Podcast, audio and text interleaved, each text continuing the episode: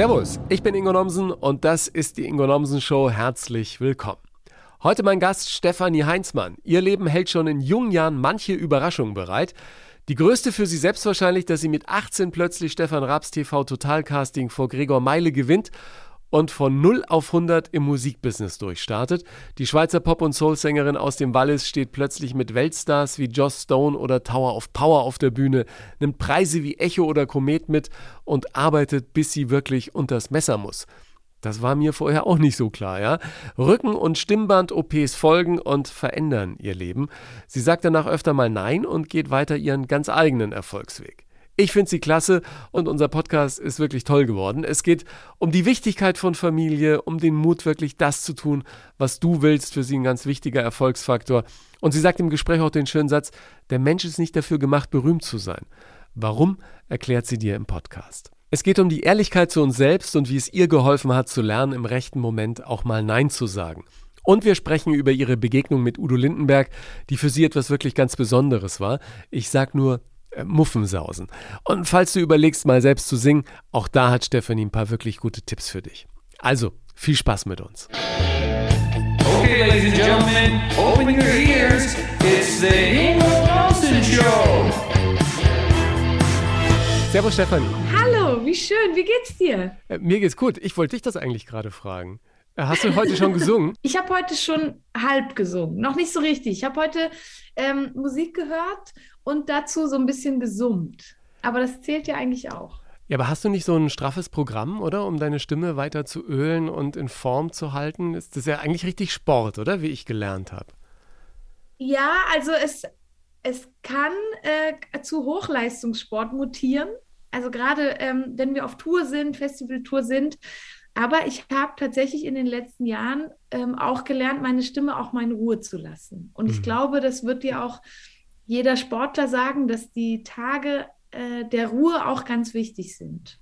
Und hast du dann für jeden Tag sonst so ein kleines Trainingsprogramm oder wie machst du das? Singst du einfach nur Songs?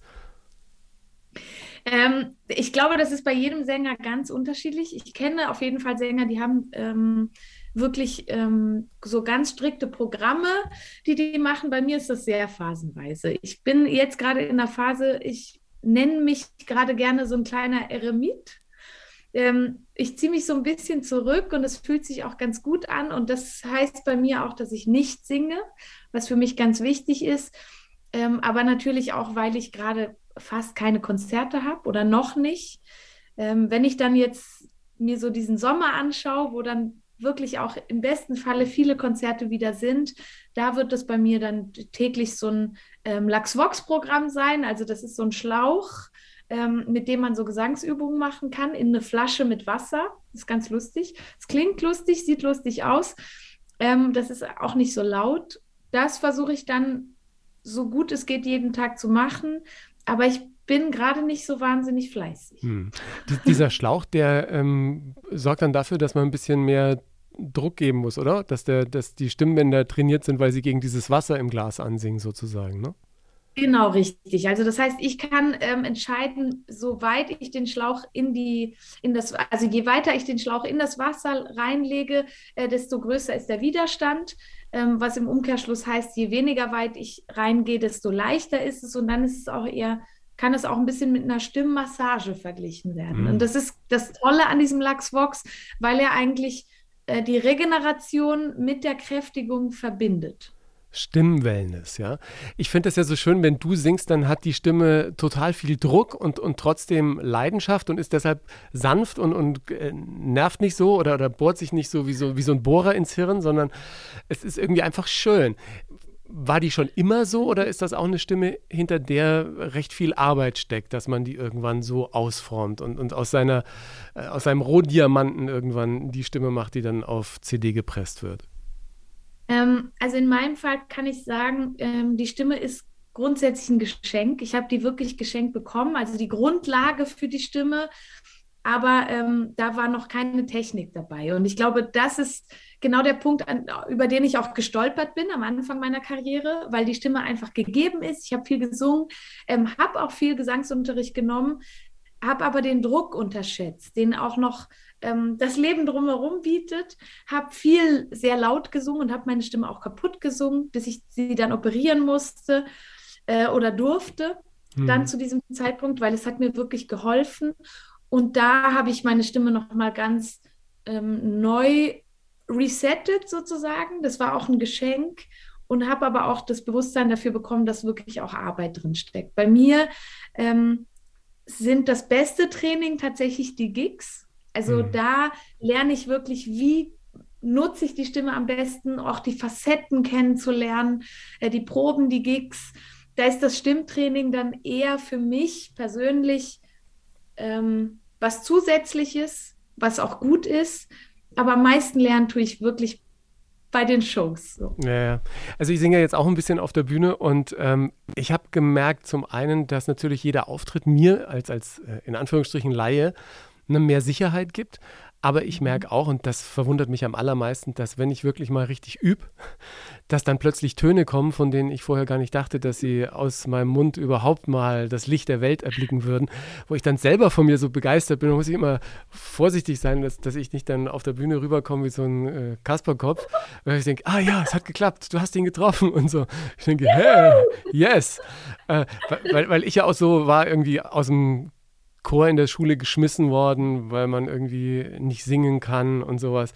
Und ich halt äh, eigentlich schon immer Bock hatte, aber ich wollte mich halt dann nie blamieren. Ja? Wann hast denn du gemerkt, deine Stimme hat mehr Stimme als alle anderen drumherum? War so ein Heureka-Moment als Kind oder als Jugendliche? Ja, das hat, glaube ich, schon auch lang gedauert, weil ich habe viel gesungen. Ich wusste, dass ich gerne singe. So mit 12, 13 habe ich wirklich nur noch gesungen, zu Hause, ähm, heimlich auch, weil ich mich für die Stimme noch ein bisschen geschämt habe und wirklich ja, so dieses eigene Selbstbild, ne? Das muss ich dir dann nicht erklären, ja. mit der Stimme man, man traut sich dann nicht, man denkt dann auch nicht, oh, ich glaube, ich bin nicht gut genug, aber so der Wille und das Bewusstsein dafür, dass ich es einfach wahnsinnig gerne tue, das war, das war früh da. Ähm, ich glaube so, ich war dann in der Schülerband, ich war dann im Chor, ich habe überall gesungen, ich war in der, im Gesang, also habe Gesangsunterricht genommen und so zum ersten Mal so Auftritte wirklich hatte ich dann mit 16, ähm, als ich dann meine erste eigene Band hatte und auch da war ich ehrlich gesagt noch unsicher. Aber ich habe zumindest schon mal so ein Gefühl dafür bekommen, wie das ist, auf der Bühne zu stehen, dass meine Stimme ankommt. Ich glaube, das ist ein, also das wirst du bestimmt kennen, ne? das ist ein total schönes Gefühl, wenn du singst und Leute singen mit oder strahlen dich an. Da kriegt man so zum ersten Mal ein Gefühl dafür, ach so, okay, vielleicht so ganz schlimm ist es nicht. Ja, ja.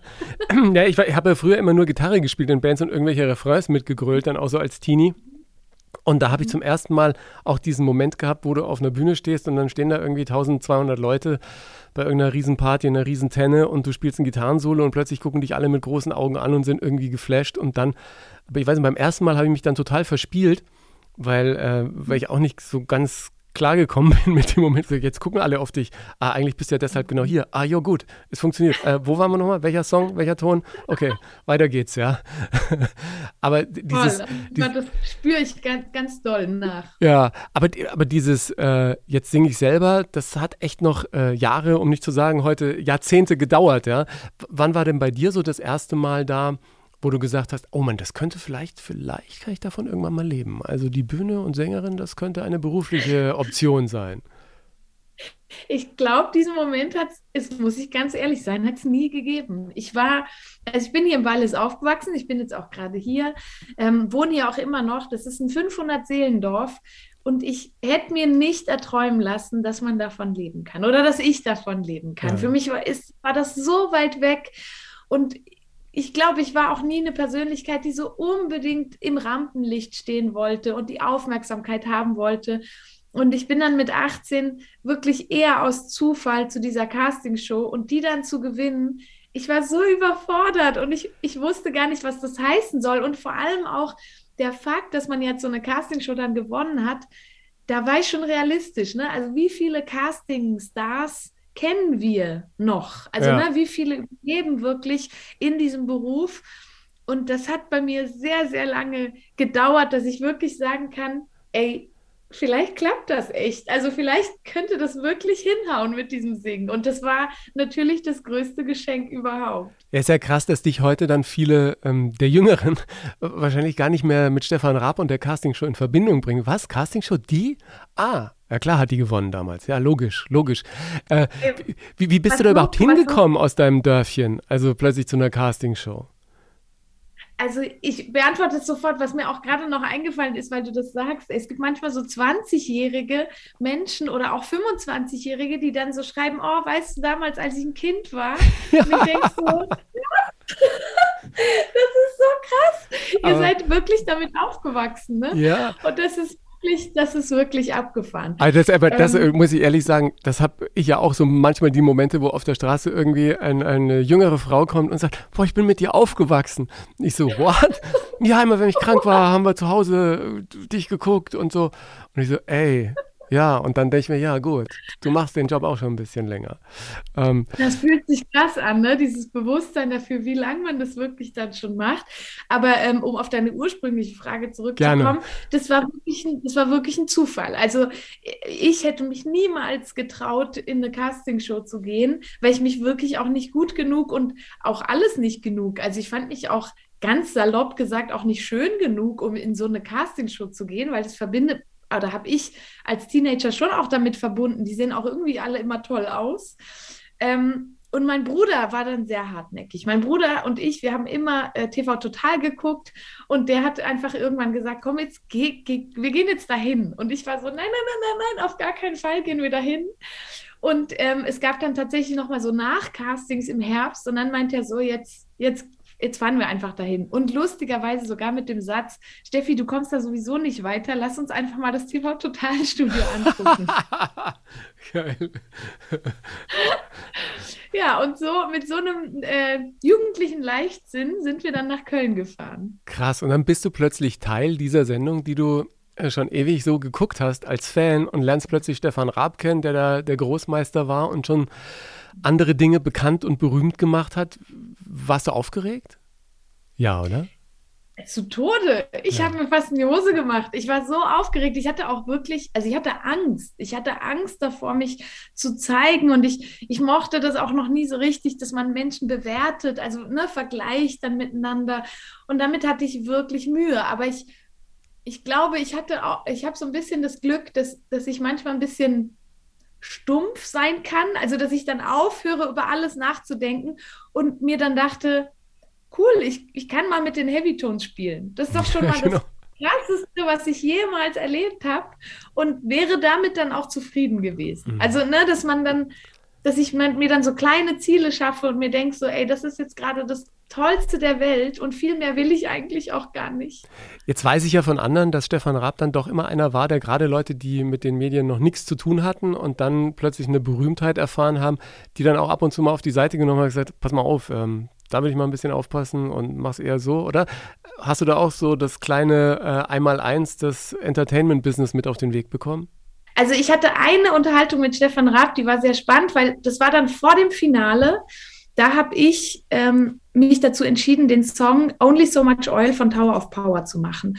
Und ich wusste, dass natürlich die Heavy Tones und auch Stefan Raab riesen Tower of Power Fans sind, ähm, weil das ist so eine uralt eingesessene Funkband aus Philadelphia. Klassiker. Und richtige Klassiker. Und fürs Finale wollte ich diesen Song machen und Stefan hat mich dann zur Brust genommen und hat mir gesagt, so Steffi, das ist jetzt das Finale, ne? Das ist dir klar. Also diesen Song kennt kein Mensch und du willst ja gewinnen. Und dann war ich so vor ihm und dachte so, ja, nein, also ich kann das Ding doch überhaupt nicht gewinnen. Und ich kann dir sagen, wenn es das letzte Mal ist, dass ich jetzt mit, mit den Heavy Tones spielen darf, dann will ich einfach richtig Bock haben. Und das hat er dann, das fand er dann gut. Dann hat er gesagt, okay, dann ist es deine Entscheidung, dann go for it. Und ähm, was ich an ihm einfach total geschätzt habe, auch gerade in der Zeit, es gab, natürlich gab es ein Styling, wenn wir das haben wollten, aber wir konnten einfach uneingeschränkt mit den Klamotten, die wir wollten, auf die Bühne gehen. Es gab äh, kein, du musst dies, du musst das, du musst den Song, sondern mach, was du gut findest. Und das hat mir schon sehr viel Mut und Selbstbewusstsein mit auf den Weg gegeben. Und als du das dann im Sack hattest, dann hast du gewonnen. Das hat sich bestimmt auch ein bisschen angefühlt wie ein ganz, ganz komisches Leben, in das da plötzlich jemand reinkatapultiert wird, oder? Wie lange hat es gedauert, bis du damit klarkamst? Ewig, Jahre wahrscheinlich. Also ich, ähm, vor allem habe ich das einfach in dem Moment, als ich diese Castingshow gewonnen habe, überhaupt nicht verstanden, was das jetzt heißen soll. Und das ist so ein, so ein lustiger Moment, der so sehr gut für, für meine Familie und mich spricht, wie wir so sind. Meine, meine Eltern waren im Publikum, mein Bruder war natürlich im Publikum, der dann ja auch mein Management gemacht hat. Und ähm, als ich diese, der Moment, als ich gewonnen habe, mein Bruder war völlig schockiert. Der, der stand wirklich eine halbe Stunde lang, stand der einfach völlig fassungslos an Ort und Stelle. Und meine Eltern sind sofort nach der Sendung nicht zu mir gekommen, sondern sind zu Gregor Meile und haben sich entschuldigt, dass ich gewonnen habe. und genau so hat sich das angefühlt. Mir hat es so leid getan. Ich, ich konnte es nicht fassen, dass so ein toller Künstler wie Gregor Meile da jetzt als Zweiter rausgeht und ich, merkwürdig, gewinne das Ding jetzt und ich wusste nicht, was das jetzt bedeuten soll. Also für mich war das, ich war so weit weg davon, mir nur vorstellen zu können, dass ich jetzt Sängerin bin. Ja. Was es ja dann tatsächlich war. Aber ich hätte mir das, also das hat wirklich lange gedauert. Ich habe diesen ganzen Braten auch nicht getraut, ganz lang. Wann war dir dann klar, das ist es jetzt, jetzt bin ich drin und, und das ist jetzt mein Leben? Mm, also, wir haben dann das erste Album gemacht, super schnell, das stand in drei Wochen. Äh, dann hatte ich einfach, ich hatte ein Album. Das war, hat sich so merkwürdig angefühlt. Ich hatte plötzlich ein eigenes Album. Das war schon, schon weird. Dann habe ich die ersten Festivals gespielt. Das war mega abgefahren, vor allem, weil alle Leute dann My Man is a Mean Man mitgesungen haben. Also, da kam so ein Flash-Moment nach dem anderen. Dann kam das zweite Album. Ähm, und da musste ich dann die Tour absagen, weil ich dann äh, Rückenprobleme und Stimmprobleme hatte. Und da dachte ich, okay, das war's jetzt. Also das war jetzt eine kurze, Weil es einfach zu viel Reise. war. Oder weil der Körper rebelliert hat, angesichts dessen, was da genau. auf dich zukam, auch an Arbeit, ne? Genau, ich glaube, alles hat rebelliert in meinem System. Es war dann einfach so viel und ich habe mich natürlich komplett in der Arbeit verloren. Ähm, aber auf eine gute Art und Weise. Also im Nachhinein, man lernt ja viel. Ich habe viel daraus gelernt. Und als ich dann rauskam aus der, aus der Stimmoperation und der Rückenoperation und im April dann die neue Tour gespielt habe, da dachte ich, krass, es sind noch Leute da. Also es, mhm. kommen, es kommen tatsächlich immer noch Leute. Und da habe ich zum ersten Mal so ein Gefühl dafür bekommen, vielleicht kriegen wir das länger hin. Vielleicht, vielleicht, könnte man, vielleicht könnte man das noch ein paar Jahre machen. Es hat ja ganz gut funktioniert. Was haben die da an der Stimme genau wieder festgezurrt unterm Rücken? Ähm, also mein Rücken, das war schon eine alte Geschichte. Ich hatte mit 16 einen Bandscheibenvorfall, den ich mit 18 dann operiert habe und habe an dem Abend, als ich die Castingshow gewonnen habe, den zweiten Bandscheibenvorfall bekommen. Und ich Krass, glaube, das Entschuldigung, ist so aber das, das, ist, das ist doch äh, dann wieder auch was Psychisches, oder? Das ist ja Wahnsinn. Genau. Also ich glaube, dass, dass mein Leben mir da ein Geschenk gemacht ja. hat, so makaber das jetzt klingen mag. Aber ich hatte natürlich dann mit 18, als ich diese Castingshow gewonnen habe, ähm, wusste sehr genau, worum es geht, nämlich um meine Gesundheit und äh, nicht um Sex, Drugs und Rock'n'Roll. So. Ja. Also ich habe mich natürlich dadurch wirklich ähm, so auf die wichtigen Dinge konzentriert, meine Gesundheit, habe es nicht so ganz hingekriegt, weil ich mich, weil ich trotzdem halt arbeiten wollte, weil ich ja plötzlich diesen tollen Job da hatte. Und aber auch da meine Stimme, ne, so ohne Rücken, also oder mit diesen Rückenschmerzen, mhm. kann eine Stimme sich natürlich auch nicht frei entfalten. Ich habe sehr viel geschrien, ich wollte sehr ähm, beeindrucken mit dieser Stimme und habe einfach zu viel gemacht. Ich habe zu viel von allem gemacht und das, das kam mir dann in die Quere. Oder auch nicht. Also ja. Ich glaube ja, dass das gut war. Ja, und als sie dann die Stimmbänder wieder festgezurrt hatten, das muss sich ja auch ganz komisch anfühlen. Ich weiß es von Klaus Meine, der äh, mit den Scorpions ja auch seine Stimme äh, mittlerweile schont er die an Tagen, wo er nicht auftritt, wenn die auf Tour sind. Äh, ist ja auch operiert worden. Der dachte ja zwischenzeitlich, er kann gar nicht mehr singen. Hattest du diese Ängste auch, dass du das, was du mit so großer Leidenschaft machst, plötzlich für immer verlierst? Absolut. Also gerade die Monate vor der äh, Stimmoperation waren wirklich die waren hart, weil du willst so gern singen, aber es geht nicht mehr. Es geht einfach nicht mehr. Ich hatte zum Beispiel ein tolles Beispiel. Ich durfte mit Joss Stone singen, mein absolut größtes Vorbild, stimmlich wie menschlich, wie musikalisch alles. und durfte bei TV Total mit ihr zusammen singen. Und das war ein Moment, wo meine Stimme, also sorry, meine Ausdruck, mein, mein Ausdruck, aber die war so im Arsch, dass ich wirklich einen Song geschafft habe und ab dann heiser war. Mhm. Und man muss sich ja vorstellen, also dir muss ich das nicht erklären, aber ein Ton entsteht ja dadurch, dass zwei Stimmlippen aufeinander kommen. So, ne? Also das ist ein Stimmschluss. Und ich hatte auf beiden äh, Stimmlippen jeweils ein Knötchen. Das heißt, meine Stimmlippen kamen nie zusammen, außer ich drücke so sehr, dass ich die mit Kraft zusammenpresse. Mhm. Und das wird, wird natürlich dann immer schlimmer. Also da hatte ich wirklich Angst. Und ich muss aber sagen, dass ich hatte dann im Dezember die, den Bandscheiben, äh, die Bandscheibenoperation und im Januar die Stimmoperation und war erstaunlicherweise dann sehr ruhig bei der Stimmoperation, weil schlimmer werden konnte es fast nicht mehr. Mhm. Also es war wirklich so ein Gefühl von, ich brauche jetzt dringend Hilfe, weil so geht es gar nicht. Ich ja. kann überhaupt nicht mehr singen. Und im Endeffekt hat dich das aber, wie so vieles, was uns manchmal dann im ersten Moment äh, erschaudern lässt oder, oder Ängste macht, stärker gemacht, ne?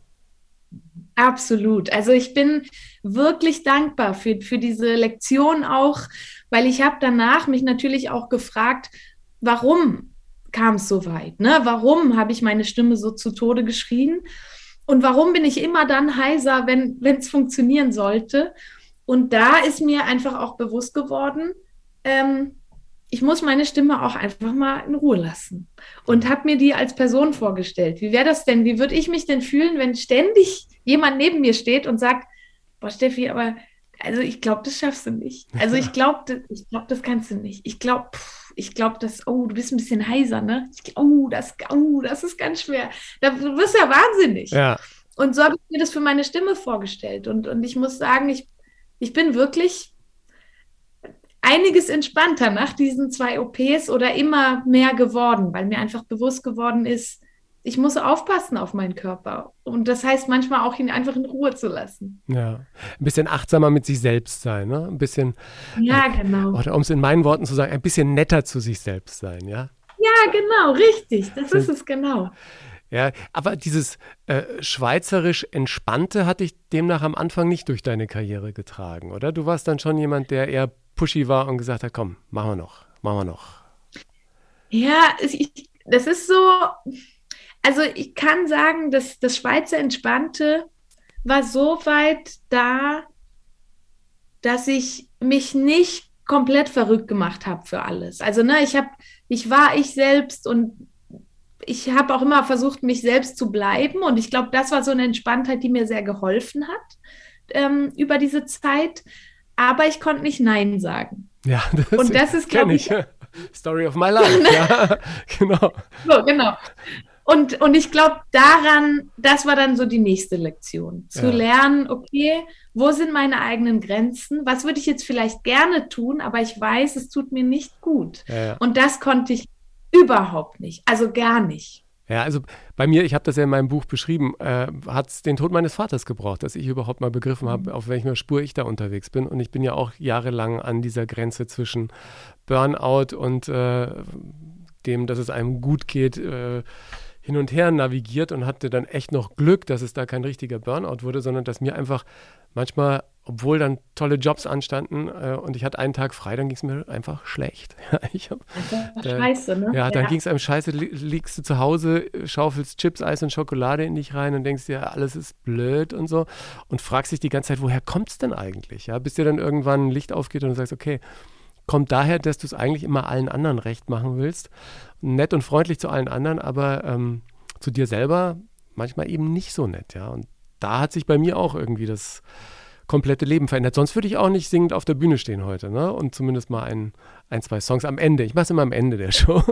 Ach, voll schön, aber das ist toll. Dann, dann, dann, äh, dann gehe ich und dann, ähm, ja, aber witzig ist ja, wenn dann positive Resonanz kommt, dann gibt er das natürlich für den nächsten Auftritt dann wieder nötiges Selbstbewusstsein. Und das ist ja auch irgendwie ganz schön, weil dann packt man sich sozusagen seinen Selbstbewusstseinsrucksack da selber zusammen. Und ähm, ja, vielleicht wird er irgendwann noch mehr draus. Spielst du eigentlich auch viele Instrumente oder was nimmst du zum Komponieren her? Reicht dir deine Stimme und Diktiergerät? Ja, also ich habe ähm, ich hab festgestellt, ich funktioniere einfach am besten im Team. Ich liebe es, im Team zu arbeiten. Ich habe es irgendwie in meiner Kindheit verpasst, Instrumente zu lernen und das steht jetzt alles auf meiner To-Do-Liste. Ach cool, Aber was mach denn? mir das auch ich würde halt, also die Classics, ne? Ich würde wahnsinnig gerne ähm, Klavier spielen äh, können. Ich, ich verstehe das Klavier, ich kann es nur nicht sehr intuitiv spielen. Äh, Gitarre kann ich leider überhaupt nicht, das würde ich gerne lernen. Und mein großes, also mein Lebenstraum ist es, eines Tages den Kontrabass spielen zu Boah, können. das ist aber, also ich habe ja ein paar Bluesbands gespielt und so Kontrabass ist echt ganz großes Kino. Gerade wenn du Rock'n'Roll äh, spielst krass. oder so.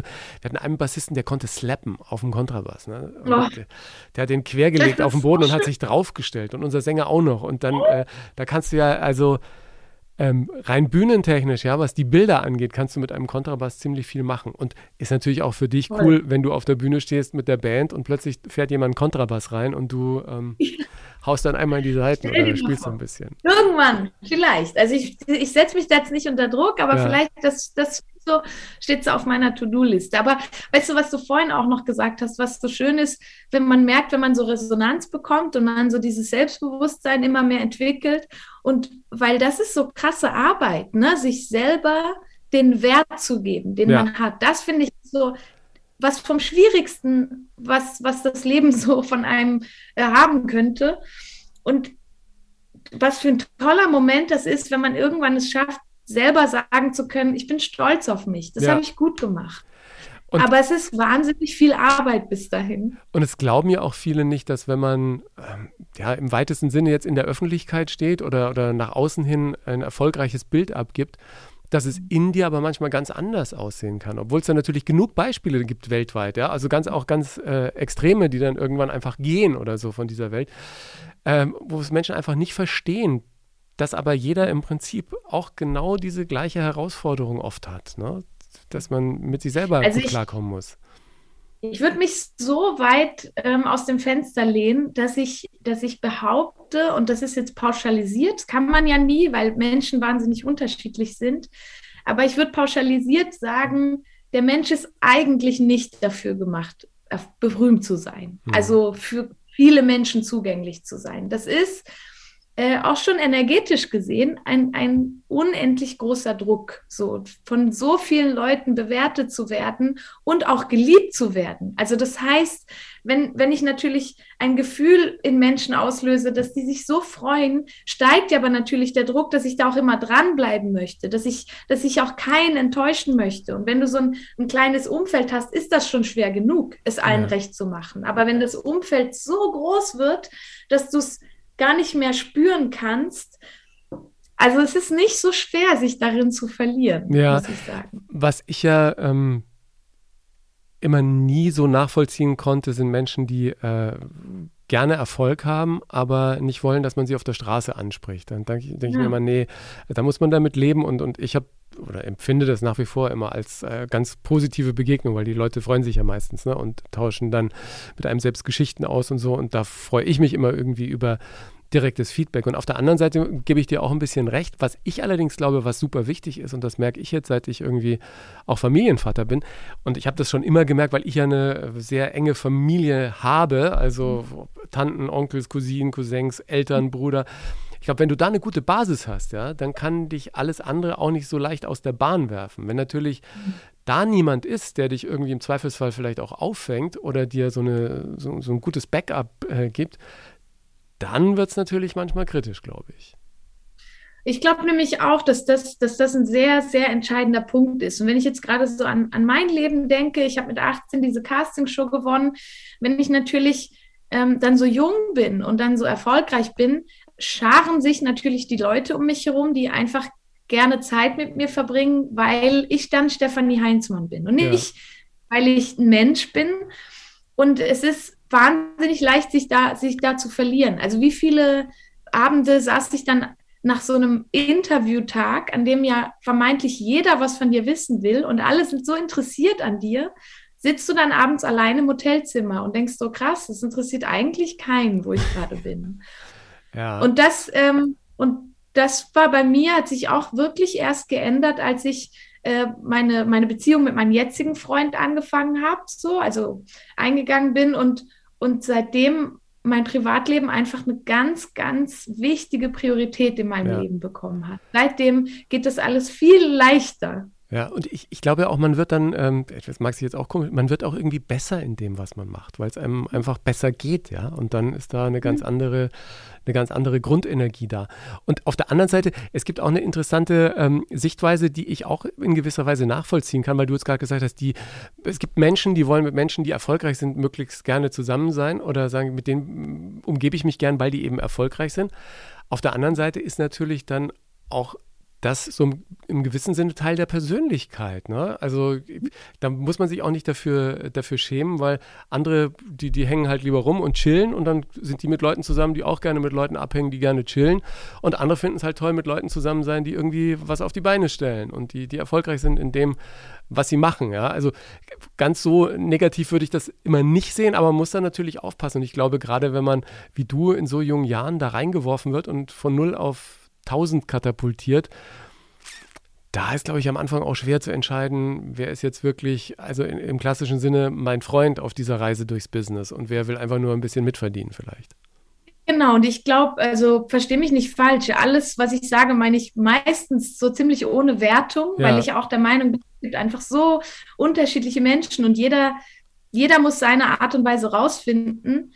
Ich glaube, was ich damit sagen will, ist genau, was du gerade gesagt hast. Ne? Wenn du natürlich aber 18 bist und da so in dieses Business reinstolperst, ich wusste halt selber nicht, was ich wollte. Und es, es wurde mir oft suggeriert, dass zu diesem Leben halt Partys gehören, äh, Aftershow-Partys und rumhängen und andere Künstler.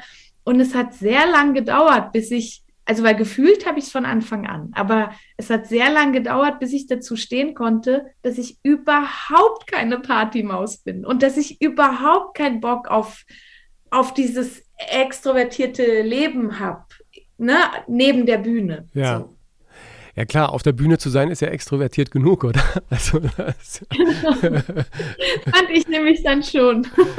ja klar. Aber auch da, also ich habe ich hab genug ähm, Künstlerkollegen, äh, die so Bock haben, nach der Show noch in den Club zu gehen. Und ich finde das großartig, wenn dir das Spaß macht. Ja. Ich persönlich kann da leider nichts abgewinnen. Ja, aber das ähm, ist ja auch wieder mein Credo und meine Entwicklung der letzten paar Jahre, dass ich sage, je mehr du dich selber kennenlernst und gut weißt, was dir gut tut und was du wirklich willst, umso klarer kannst du es dann auch entspannt nach außen kommunizieren und dann ist ja auch überhaupt kein Problem. Ich dachte ja auch bei vielen Dingen irgendwie, wenn du jetzt mal nicht nett bist, dann entstehen da Mega-Probleme, aber meistens war es so, ja okay, dann machen wir es halt anders und dann ist es eben Genau, völlig es in ist Ordnung. ja, es ist ja auch immer eine Frage der Kommunikation. Also ich dachte ja auch immer, wenn ich anfange Nein zu sagen, werde ich arrogant. So, Genau. das war für mich einfach die Ja, Regel. Gehört, genau. also ist einfach. Leute, die Nein sagen, sind arrogant. Bis ich, also, und lustigerweise aber konnte ich Nein von anderen total gut ertragen. Nur ich selbst hatte so Angst davor, arrogant zu werden, zu sein.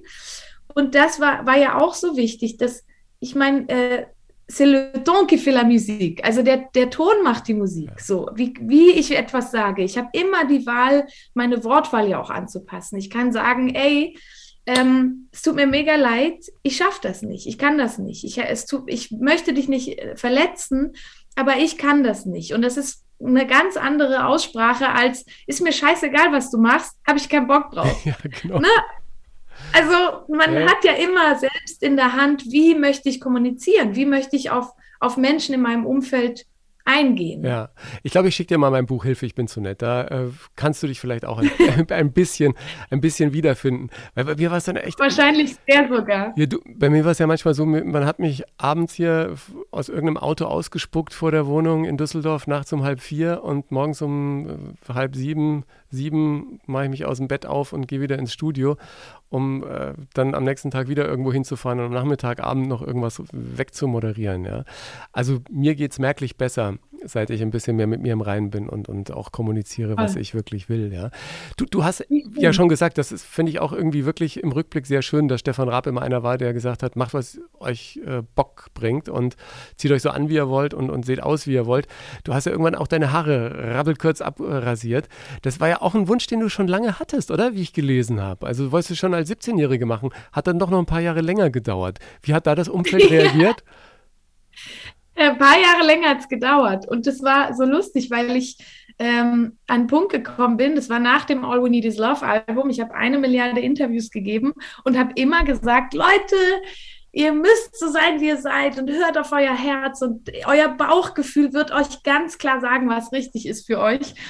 Und dann ich, da war ich irgendwann zu Hause und dachte, ist auch ein bisschen verlogen, ne? Weil ich wirklich diesen Wunsch mit dieser Glatze, den gibt es einfach schon lange. Und ich kann dir nicht mal erklären, ich kann dir nicht mal sagen, warum, was ich daran so gut finde. Ich, ich wollte das einfach. Und dann Nacht war die Tour vorbei und dann habe ich eine Freundin angerufen und gesagt, komm vorbei, weil sie hat mir mit 17 nämlich schon gesagt, wenn du eines Tages eine Glatze schneidest, werde ich die schneiden. Ah. Und dann habe ich sie angerufen und habe ihr gesagt, es ist soweit. und dann war das ein, ein, total unspektakulärer Moment. Die kam vorbei, hat den Rasierer geschnappt und hat mir einfach angefangen, die Haare abzurasieren. Und mein Umfeld hat total toll reagiert, ehrlich gesagt. Also die lustigste Begegnung hatte ich mit meinem Papa. Der wohnt ja hier unten. Also meine Eltern wohnen direkt unter mir. Ja.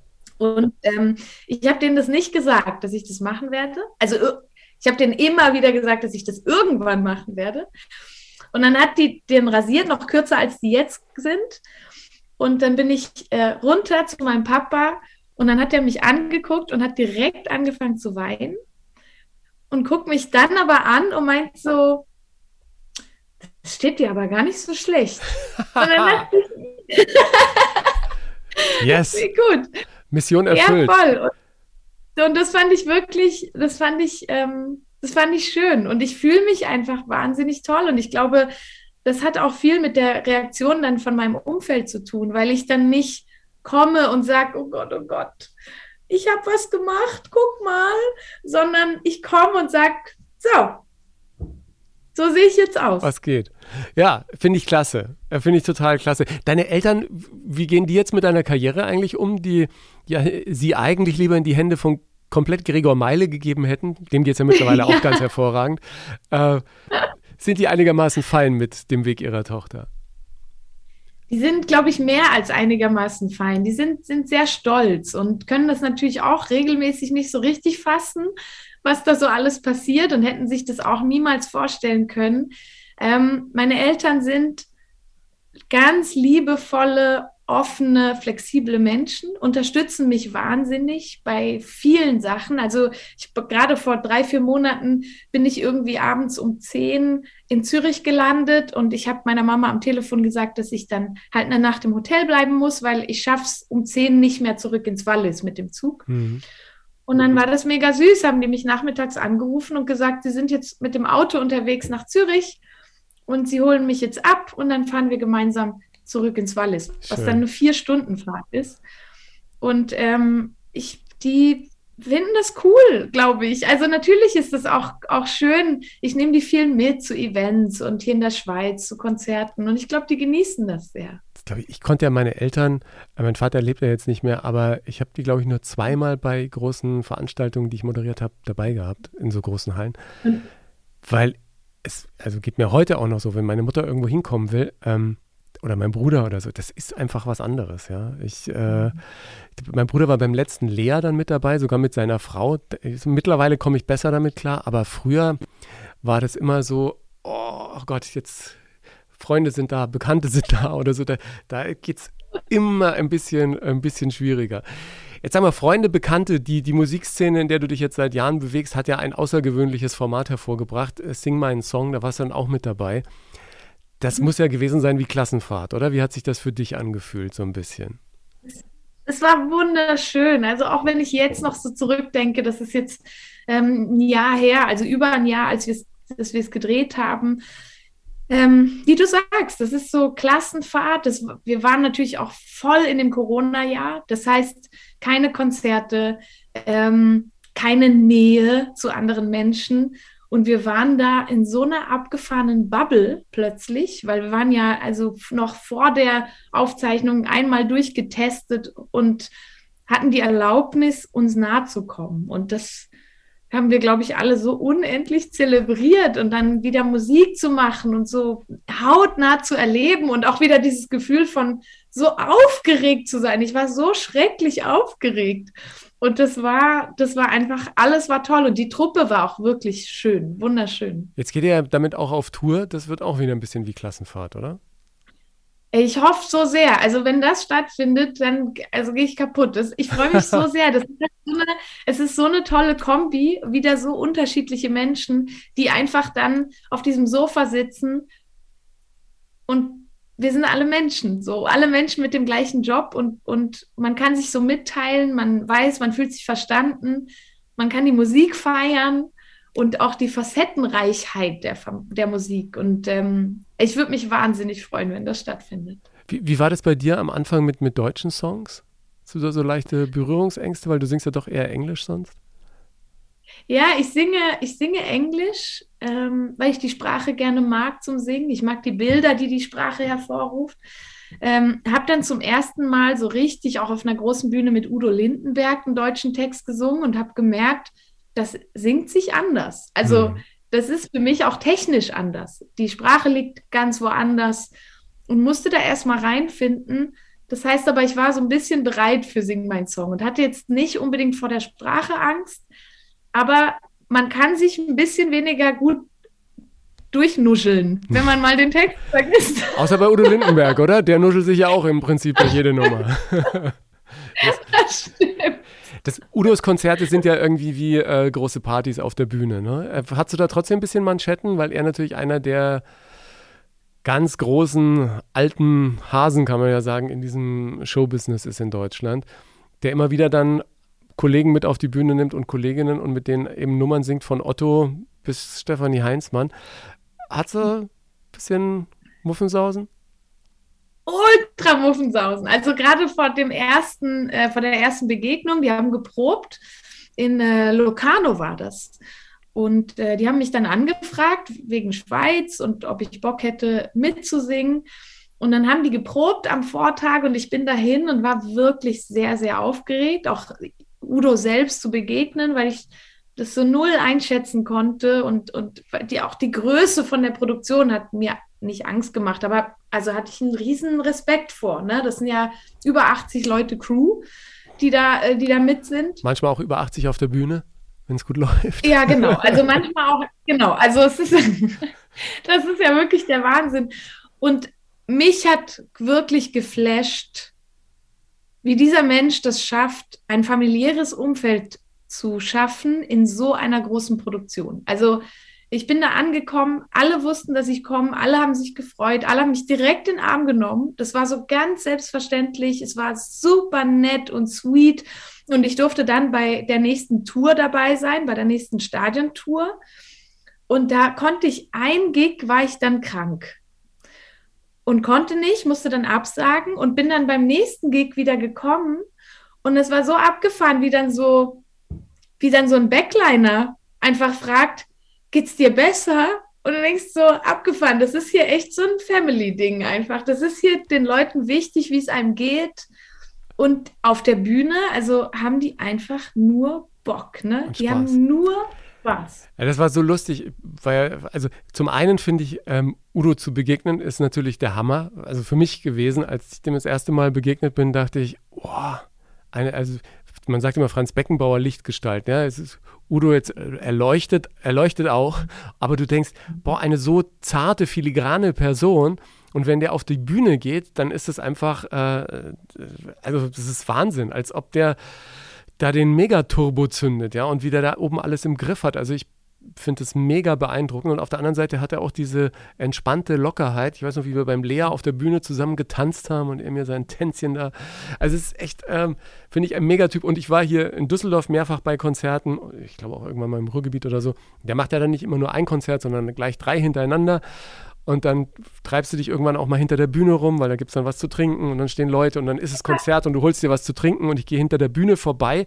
Ich habe irgendwo den Weg irgendwohin nicht gefunden. Und dann direkt hinter der Bühne steht Ole, der einer der äh, Background-Sänger, auch ein echt mega Typ. Sagt, ey, äh, äh, du, ich muss jetzt gleich hier wieder raus, aber komm noch mit. Und, und ich so, äh, wie jetzt? Wie jetzt? Ja, komm noch mit auf die Bühne. Und ich habe mich nicht getraut. Ich habe gesagt, nee, nee, ach komm, bitte. Ähm, ähm, ich bleibe hier. Aber, aber ich sage, beim nächsten Mal gehe ich mit. Beim nächsten Mal gehe ich mit. Dann hole ich mir auch einen Drink an Es der Bar oder so. Ja? Und das Ding ist, da ist alles möglich. Es ist einfach völlig okay. Es wird keiner blöd gucken, wenn da plötzlich einfach noch ein paar Menschen mehr auf der Bühne stehen. Ich hatte auch so ein lustiges, wir haben dann für die Tour, äh, gab es einen Song, den wir dann, also ich habe den so zu Tode vorbereitet und dann hat aber während der Probe hat irgendwas nicht, irgendwas hat nicht gestimmt. Es gab irgendwie technische Probleme, keine Ahnung. Auf jeden Fall war da nicht mehr so viel Zeit und ich also ich wusste nicht, welchen Part ich jetzt singe, welchen er singt, was wir machen, wie, wie wir den Song. Ich wusste nichts davon. So, ich wusste es einfach nicht. Und dann sagt, sagt, also meinte ich zu Udo, haben wir den so angespielt? Und dann habe ich so halbwegs verstanden, wie der Song funktioniert. Und dann meinte er so, ja, das passt doch, ne? Und dann dachte ich so, also für wen passt das jetzt? Ich habe noch gar keinen Plan, was ich gleich mache. Und dann meint er so, ach, ja, dann hm, sk- skattest du so ein bisschen, ne? Dann machst du hinten so ein bisschen, skatten wir so ein bisschen. Das ist so, ja, das ist genau. geil. Es ist halt einfach völlig Latte, was wir da jetzt planen. Wir Hauptsache Spaß. stehen dann auf der Bühne und machen Musik, so. Krass. Ja. Wa- Was macht für dich heute eine gute Show aus?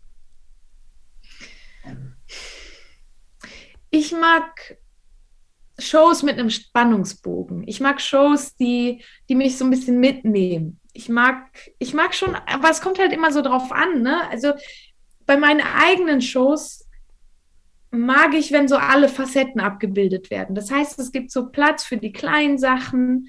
Ähm, es gibt aber Platz für die ultimative Party, wo einfach nur noch rumgeschrien wird. Ich mag es auch gern, von einem Künstler was zu erfahren. So.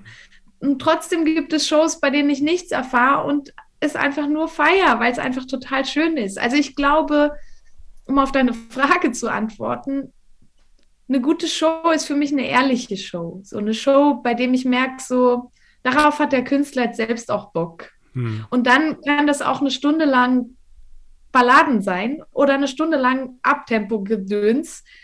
So, wenn, wenn die Band und, und die, der Künstler, wenn die Bock darauf haben, dann mache ich mit. Ja.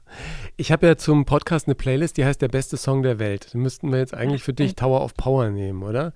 Ja, hast du- eigentlich schon. Nein, aber äh, du, du such dir irgendeinen aus, ja? Auch einen Song, mit dem du eine Also- Geschichte verbindest, aber Tower of Power würde ich jetzt sagen, das ist schon mal die engere Wahl, ne? Es ist so lustig, weil ich habe natürlich, also ich habe gelesen, dass du nach dem besten Song der Welt fragst und bei mir wechselt das ja täglich. Also es ist ja, das kann auch immer mal neuer sein und deswegen, weil wir heute schon bei dem Song waren, ich bin der Meinung, das ist auf jeden Fall einer der besten Songs auf dieser Welt. Sehr Only gut. so much oil in the ground. Und ich durfte den ja dann mit Tower of Power auch performen. Leute, das ist einfach, das war so schön. Ne? Weil das auch so eine Begegnung der positiven dritten Art war. Das war eine Begegnung der dritten Art, das kann ich euch sagen. Ey, das ist einfach, diese Band gibt es seit über 50 Jahren, ne? Und wirklich, es gibt immer noch Bandmitglieder, die auch seitdem da spielen. Krass, ja. Und die haben den Funk so im Blut, ne? Also wenn die auf, das sind so, das sind so gemütliche Puppies, ne? Wenn du denen dann begegnest, so hinter der Bühne ist so, hey Stephanie, how you doing? Oh, it's so nice. Und es ist alles so easy und fluffig.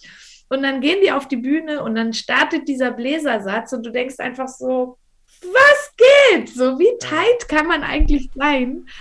Und das, das ist einfach, das ist einfach toll.